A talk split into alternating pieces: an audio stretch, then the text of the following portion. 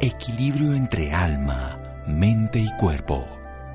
Bienvenidos a Sanamente, la cita con el bienestar. Dirige Santiago Rojas.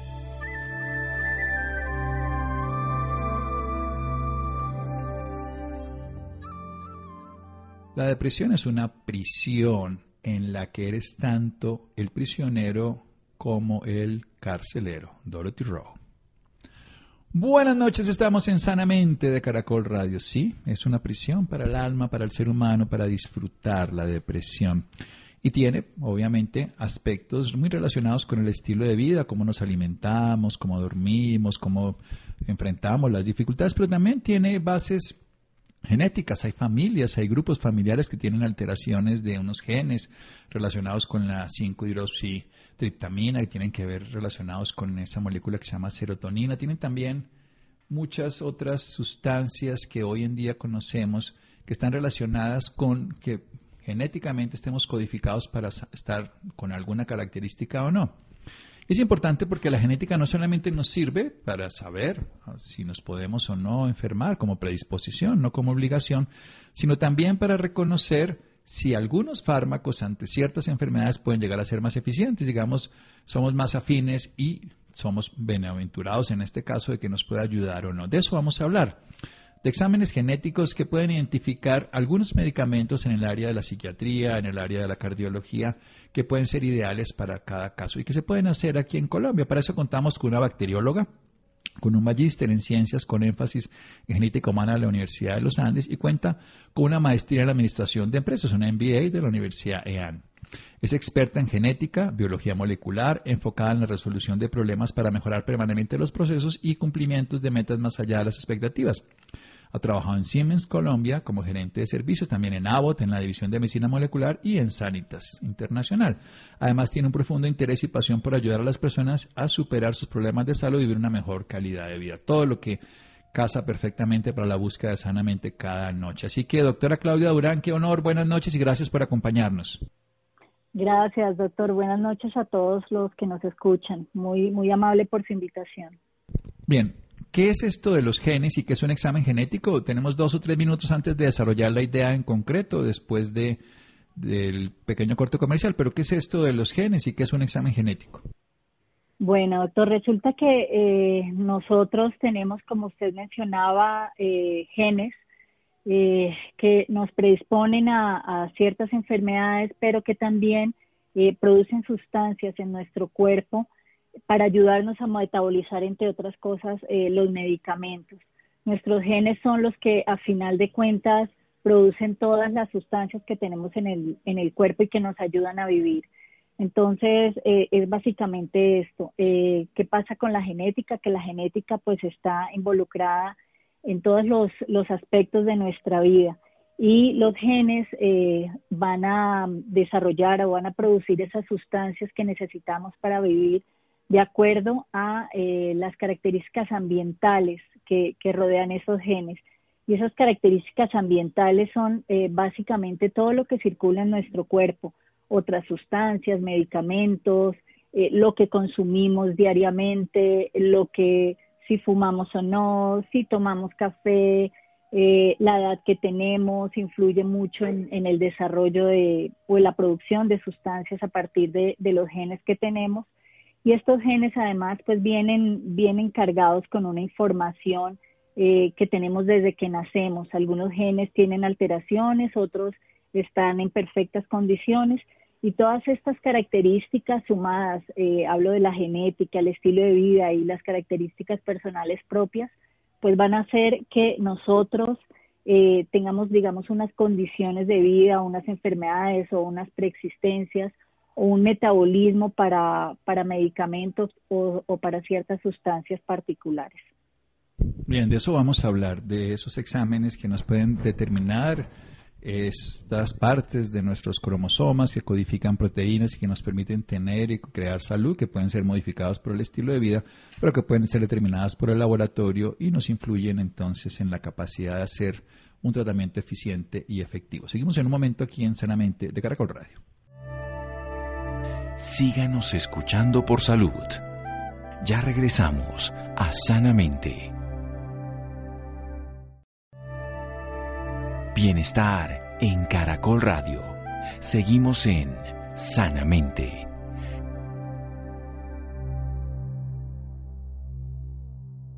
Seguimos en Sanamente de Caracol Radio con una bacterióloga, con un magíster que tiene en, en, ciencias con énfasis en genética humana. Ha trabajado en diferentes instituciones, en Siemens, en Abbott, en Sanitas, busca ayudar al ser humano y de eso estamos hablando, de algo que viene codificado en nuestra historia familiar, dado por nuestros padres, que se viene en nuestra estructura celular, pero que puede ser transformado por nuestro estilo de vida. Lo que estamos hablando ahora es a propósito de la posibilidad de hacer exámenes genéticos. ¿Qué tipo de exámenes se pueden hacer, doctora Claudia Durán, para que podamos entender y el alcance de estos exámenes para diagnosticar y para poder ser eficiente en el tratamiento de enfermedades diferentes, como enfermedades psiquiátricas y cardiológicas. Sí, eh, nosotros tenemos la posibilidad de realizar un examen a partir del ADN de las personas. Esto es muy sencillo. Basta con tomar una muestra de sangre o un hisopado eh, bucal, pues de la mucosa de, de la boca de cada uno de nosotros. De aquí extraemos el ADN del que tanto escuchamos hablar siempre y analizamos los genes que precisamente están relacionados con el metabolismo de los, de los fármacos. Eh, este análisis, por supuesto que tiene unas implicaciones eh, científicas y tecnológicas importantes, em, pero con este examen podemos, eh, podemos evaluar 27 mil medicamentos aprobados por la FDA y solamente es necesario tomar esta prueba una vez en la vida del paciente pero los resultados le van a eh, permitir durante toda la vida tener acceso a, estos resultados genéticos y eh, actualizar los datos personales, como mencionábamos hace, hace un momento, estos datos de edad, de estilo de vida, sexo, nutrición, otros medicamentos, enfermedades, y eh, podemos a partir de estos resultados tener un perfil de medicamentos que van a ser los adecuados para la patología, la enfermedad que, cada uno esté eh, presentando. Esto es absolutamente personalizado y es muy importante decirlo porque eh, no todos eh, compartimos el mismo, el mismo ADN, las mismas características genéticas y más aún el estilo de vida de cada persona es completamente diferente al de otra.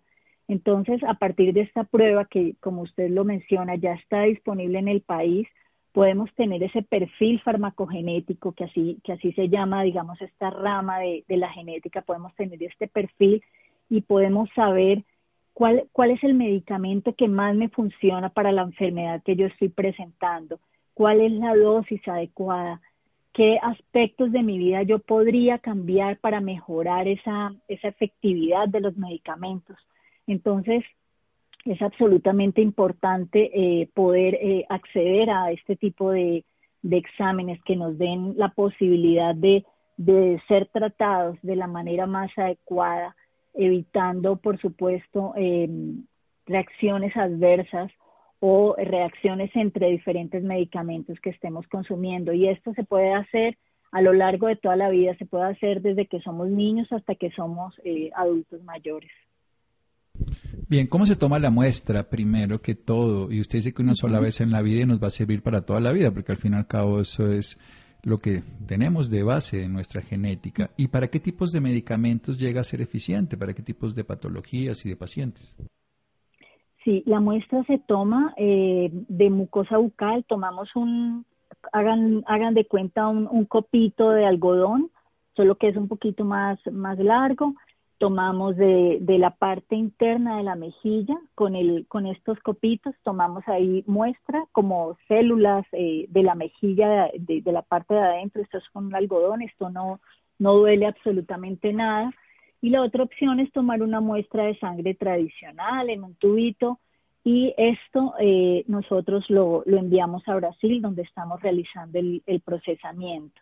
Lo tomamos a domicilio y sirve para, para diferentes áreas de la medicina, sirve para psiquiatría, sirve para neurología, cardiología, endocrinología, geriatría, medicina general, reumatología, prácticamente para todas las especialidades, ortopedia, oncología, anestesiología, bueno, realmente eh, el beneficio es en, en, diferentes áreas de, de la salud.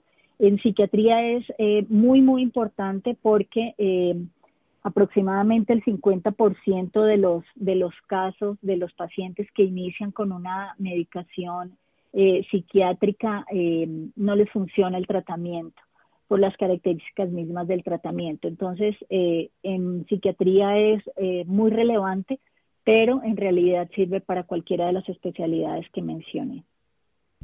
Bueno, sí, perfecto. En psiquiatría porque precisamente existe y tal vez las personas no lo saben, que muchos de los fármacos que se utilizan tienen muchos efectos secundarios. Unos son muy eficientes, no todos lo son en la misma posibilidad para cada persona. Y un paciente con depresión pues, o con ansiedad o con trastornos del estado de ánimo, pues requiere algo que sea específico. Y a veces se desesperan, pierden oportunidades y pueden hasta hacerse daño si están en un estado crítico. Por eso me parece esencial. Cuéntenos un poco de su experiencia, cómo ha sido esto en Colombia, cómo ha funcionado, quién le ha llegado. Doctor, nosotros estamos llegando al país con, nuestra compañía, con DASA, que es la, empresa de, diagnóstico más grande de, Latinoamérica, es toda una red de salud. Estamos en Colombia hace muy poco, eh, recién hicimos nuestro lanzamiento de esta prueba en el Congreso de Psiquiatría en Cartagena la semana pasada. Eh, sin embargo, ya, ya estamos teniendo resultados con, con nuestros pacientes, con pacientes que, que ya, ya hemos tomado la muestra. Nosotros estamos en otros países también donde, donde hemos tenido excelentes resultados con, con esta prueba. Y es importante aquí, ahora que usted mencionó sobre, sobre la depresión y la ansiedad, mencionar que, que en Colombia es una de las patologías o, de los de los desórdenes o, enfermedades por las que más se consulta en nuestro país por encima de muchas otras enfermedades.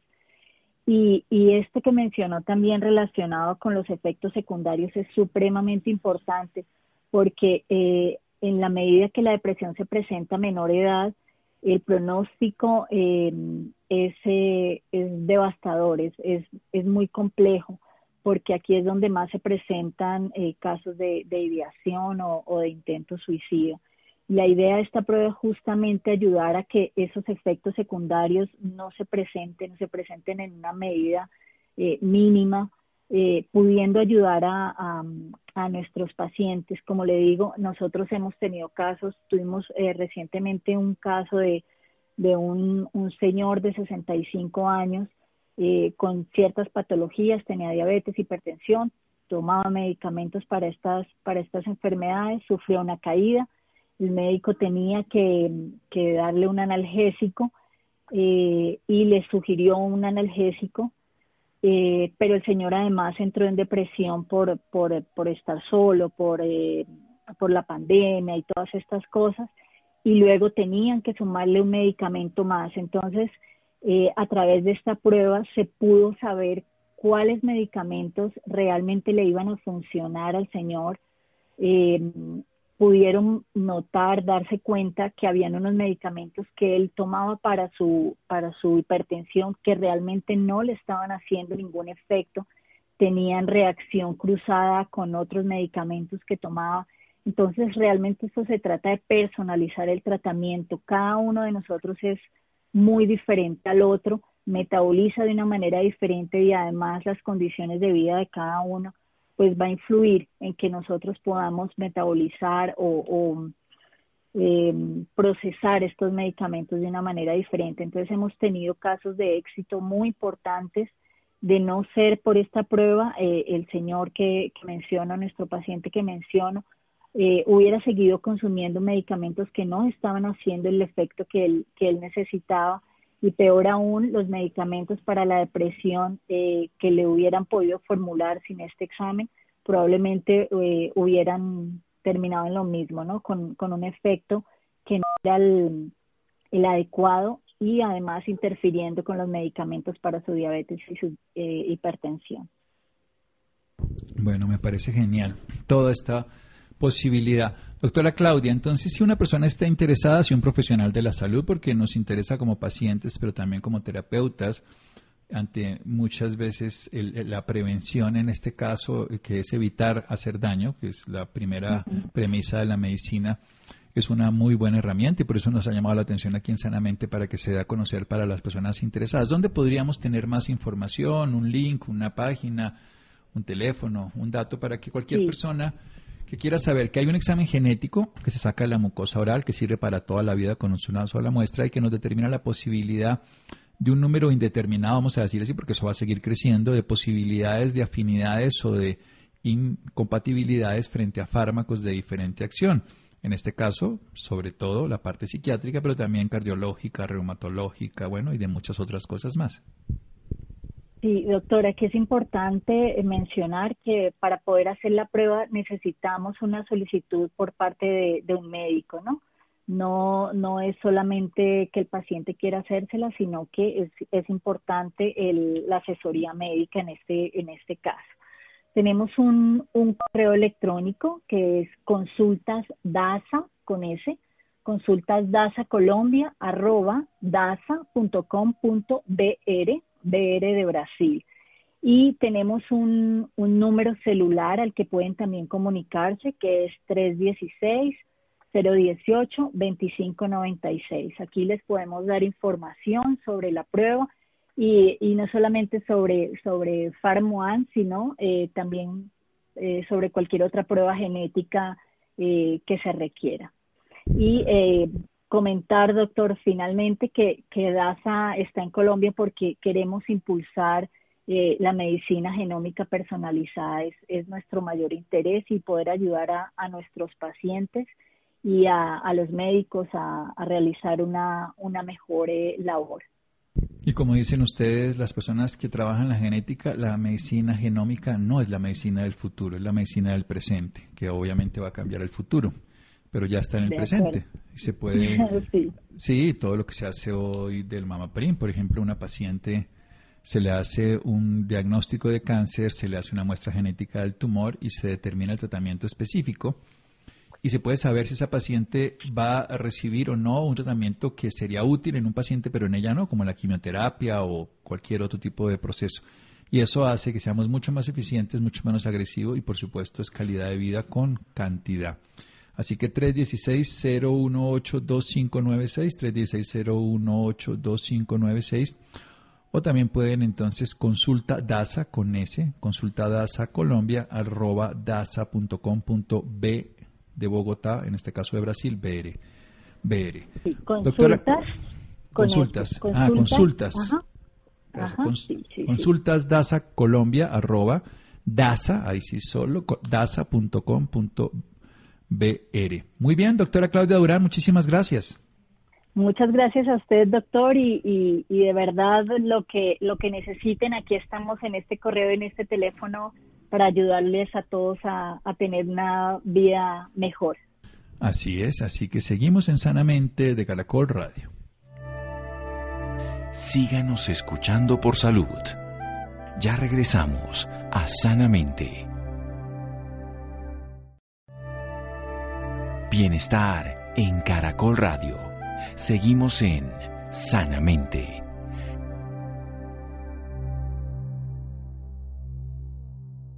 Seguimos en Sanamente de Caracol Radio. Los interesados en el tema anterior, un celular 316-018-2596. Consultas DASA Colombia, esa DASA es con S, consultas DASA Colombia, arroba dasa.com.br. Bien, ¿qué debe hacer un padre de familia para que su bebé tenga una piel saludable, Laura? Gracias Laura, gracias Xiomara, Ricardo Bedoya, Jessy Rodríguez. Quédense con la voz en el camino con Ley Martín. Caracol piensa en ti. Buenas noches. Muy buenas noches, doctor Santiago, y muy buenas noches a todos los que están en sintonía a esta hora de la noche con nosotros en Sanamente. La piel es el órgano más extenso del que tiene el cuerpo humano. Es esa barrera que nos permite protegernos de esos agentes externos que pueden incluso afectar nuestra salud. También es esa que se encarga de mantener nuestra temperatura corporal y además tiene una función sensorial.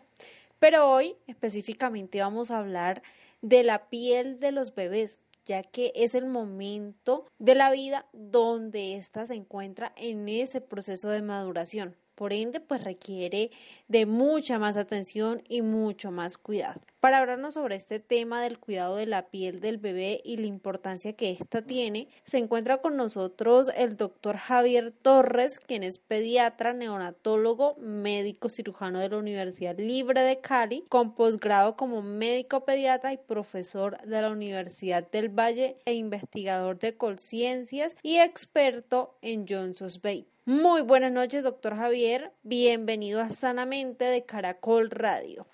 Hola, muy buenas noches, gracias por la invitación y aquí presto a escuchar todas las inquietudes con relación al cuidado de la piel de los bebés. Bienvenido, doctor. Iniciamos por saber qué tan importante es el cuidado de la piel de los bebés y por qué es importante. Sí, nosotros estamos en, una campaña de, educación a la comunidad y sobre todo a la, con relación a la importancia del cuidado de la piel porque cuidando la piel del bebé desde que nace evitamos que se desarrollen enfermedades de la piel a largo plazo, o sea, no programamos las enfermedades de la piel en el bebé. Entonces lo que estamos tratando es eh, educar para que la piel del bebé sea cuidada de una manera diferente a lo que se cuida la piel del adulto.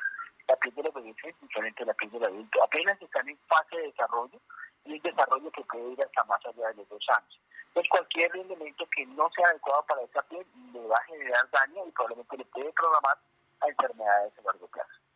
¿Y cuáles son esos cuidados, esas rutinas, los productos que requiere la piel de un bebé? Procesos de higiene, hay que bañar el bebé, esto realmente lo reconforta, lo relaja, lo hace sentir mucho mejor y empezar a hacer entre esos procesos de higiene limpieza adecuada de, sitios como por ejemplo el muñón umbilical, antes de que se caiga hay que mantenerle muy seco, le puede caer agua, no pasa nada, pero mantenerlo seco. Utilizar productos si ya no productos en la piel del bebé que sean adecuados para la piel de los bebés, es decir, que tengan un pH adecuado a la piel del bebé, que tiene que ser un pH alrededor de 5, 5, 5, un pH relativamente ácido. Ese es el pH que tienen los productos para bebés, a diferencia de los productos de adultos que tienen un pH mucho más alcalino, mucho más alto, que tienen que tener productos que les favorezcan la aumentación, es decir, que mantengan la hidratación de la piel para que los bebés no pierdan agua, no pierdan líquido en esa piel y de esa manera no se reseque la piel. Entonces, utilizando productos adecuados y productos que no les generen toxicidad, que no absorban sustancias nocivas, vamos a garantizar el cuidado adecuado de los bebecitos.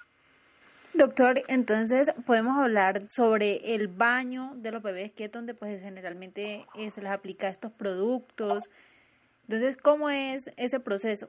el, por ejemplo, el agua debe ser con agua fría, con agua tibia, eh, cuántas veces debe bañar el bebé en el día, si con una sola vez es suficiente. Sí, no, la idea es que ellos, en las primeras horas de vida, 24 horas de vida, eh, el ambiente donde se va a el bebé sea un ambiente con una temperatura adecuada, no sea, no haya corrientes de aire.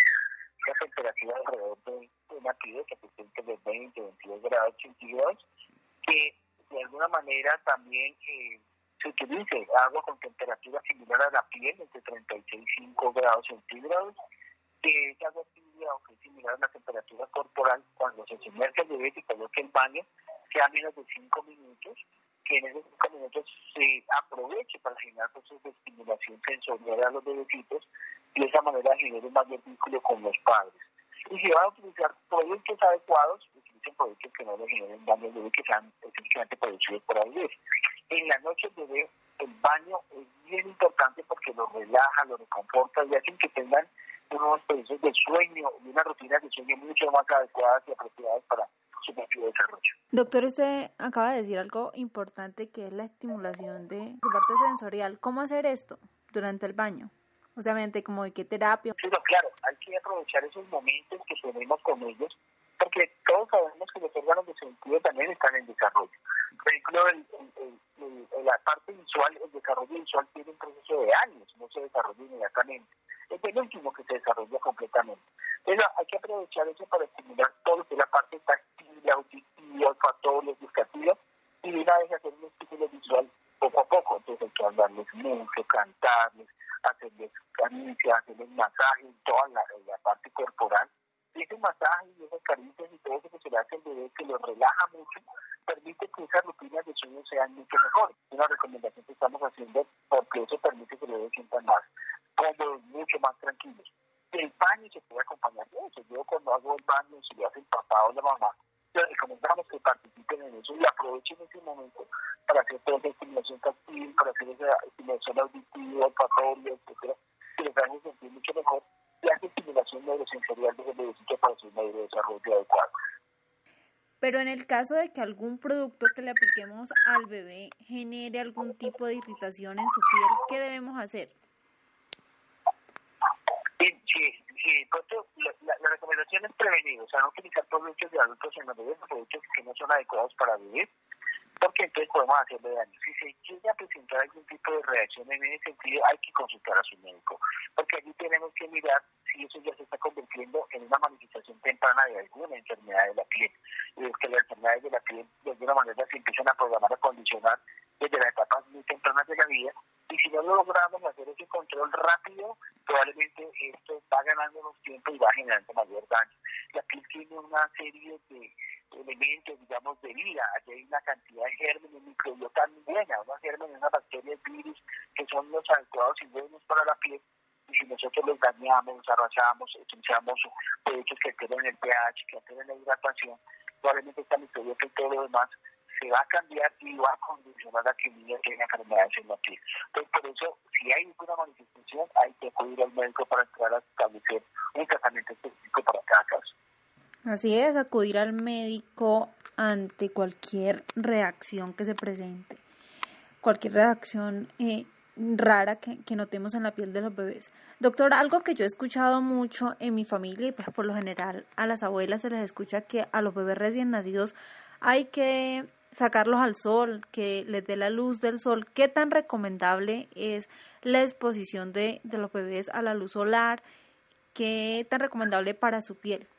¿Y cuánto tiempo debe ser esta o a qué horas del día? Nosotros recomendamos la, la exposición de los niños al sol, más o menos alrededor de cinco minutos, ojalá en horas tempranas del día, para que ese sol no le afecte, no caiga muy perpendicular, porque nosotros vivimos en un país tropical. Entonces ese sol sea menos de cinco minutos. ¿Por qué es el sol? Para básicamente estimular vitamina D, producción de vitamina D, y que esta vitamina D nos ayuda a la absorción de calcio, o sea, para tener niveles adecuados de calcio en el bebecito. Entonces le mantiene realmente en un desarrollo óseo estructural mucho mejor. El sol solamente lo recomendamos en las mañanas, si no, es sol directo, lo que llamamos nosotros resolana, o sea, que las nubes tapan el sol es lo mejor, porque el sol directo siempre afecta un poquito a los bebecitos en este país tropical y les puede generar algunos cambios en la piel manchas, etcétera, que no queremos que vayan a suceder. Precisamente usted, eh, hablando de, de, los problemas, ¿cuáles son esos problemas comunes que se pueden presentar en la piel de los recién nacidos? Sí, es muy común que los bebecitos empiecen a tener lesiones por resequedad, por usar productos inadecuados, descamaciones, algunas eh, se les agrieta la piel, otros hacen reacciones alérgicas pues nosotros utilizamos el término de dermatitis atópica. Digamos, todos estos elementos no quisiera que se presentaran, no se visualizaran la piel, y en este caso había que hacer, hemos planteado prevención inicialmente, ya que presentan, empezar a hacer elementos de tratamiento con adecuada hidratación, humectación de esa piel, para que de alguna manera se, se restablezca todo su proceso normal de desarrollo. Muy importante tener en cuenta esos cuidados que debe tener la piel de un recién nacido, ser muy conscientes en cuanto a esos productos que se les aplica, pues estos deben de ser totalmente naturales. Doctor, muchísimas gracias por acompañarnos en este espacio y ya para terminar, ¿algún consejo que le pueda dar a nuestros oyentes? No, ustedes muchas gracias y solamente un mensaje final esa piel va a condicionar ese desarrollo con una muy buena nutrición. O sea, sobre todo con lactancia materna, con adecuada nutrición con leche materna, la mamá con buena nutrición y con unos elementos que no le permitan pasar de sustancias nocivas al bebé, vamos a tener un mejor desarrollo de esa piel. Esa es la muchas gracias de nuevo por la invitación y. Que estén bien. Buenas noches. Feliz noche, doctor. Muchísimas gracias de nuevo. Doctor Santiago y oyentes de Sanamente, feliz noche para ustedes también. Gracias Laura, gracias Xiomara, Ricardo Bedoya, Jessy Rodríguez. Quédense con una voz en el camino con Ley Martín. Caracol piensa en ti. Buenas noches. Síganos escuchando por salud. Ya regresamos a Sanamente. Bienestar en Caracol Radio. Seguimos en Sanamente.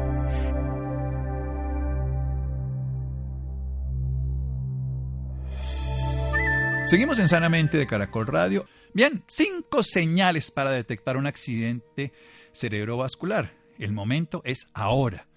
Cada año el accidente cerebrovascular ACV cobra la vida de más de 6 millones de personas en el planeta, convirtiéndose en la primera causa de discapacidad. El accidente cerebrovascular es lo que se conoce como derrame para algunos y en otros como trombosis. Básicamente tiene que ver con las características particulares de la enfermedad, de las condiciones, en fin. Ya recientemente, el 29 de octubre, se conmemoró el Día Mundial para que nosotros estamos conscientes de los accidentes cerebrovasculares. Laura, buenas noches.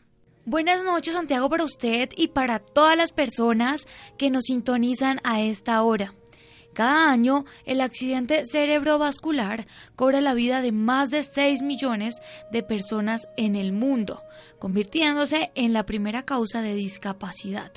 Por otro lado, en Colombia es la segunda causa de muerte y tan solo en el primer semestre del 2018 cobró la vida de 7.429 personas.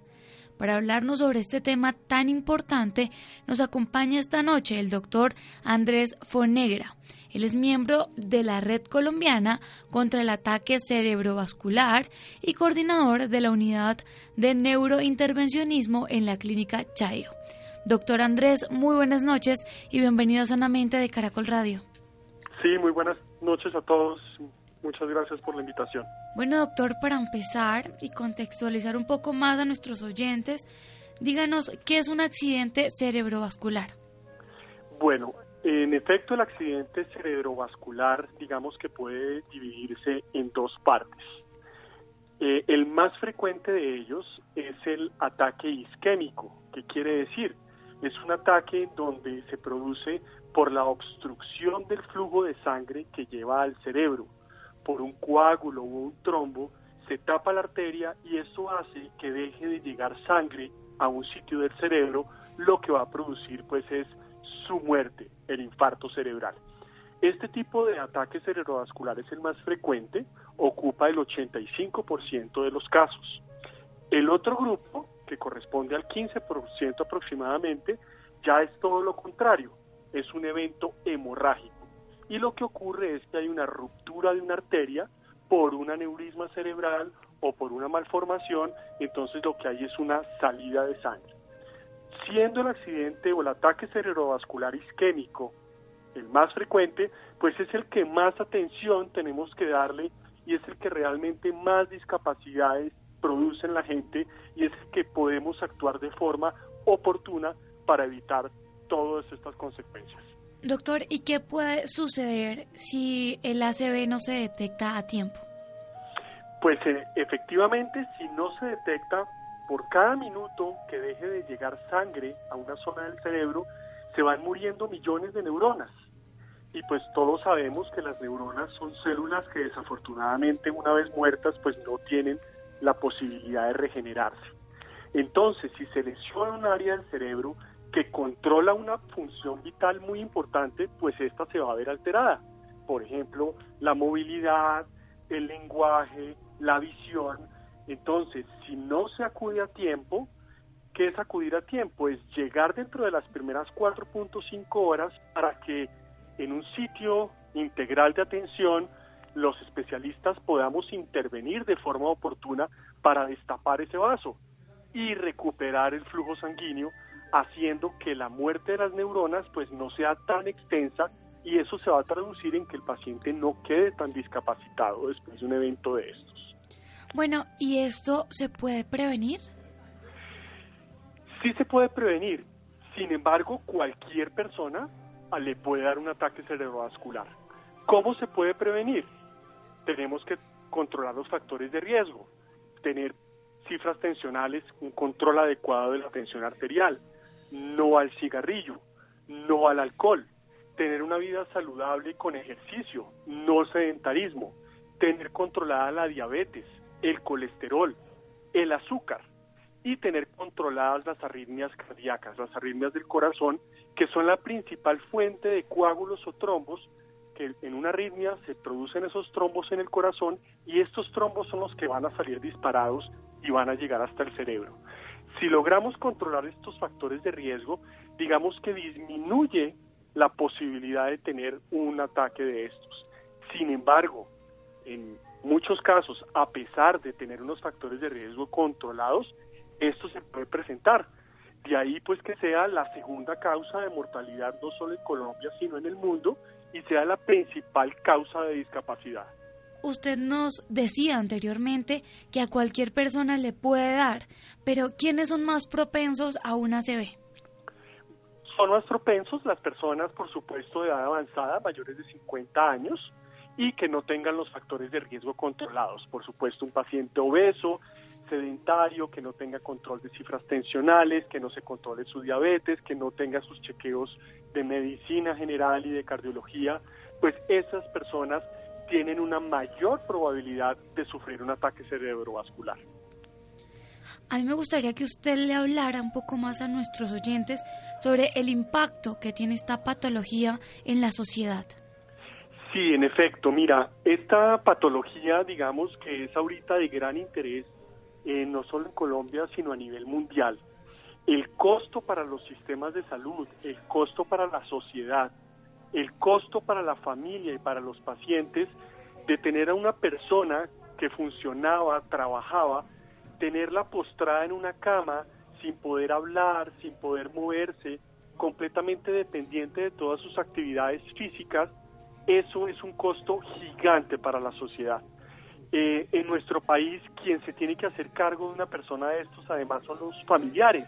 Entonces, esto altera toda la dinámica de la familia porque tienen es que dedicarse es a cuidar al enfermo y a, a sopesar todas esas deficiencias neurológicas que tenga.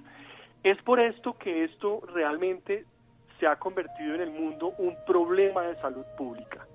Y se ha demostrado ya ampliamente que el intervenir a tiempo, si los pacientes llegan a tiempo y se pueden intervenir de forma oportuna, pues todas estas discapacidades van a disminuir y no van a ser tan graves.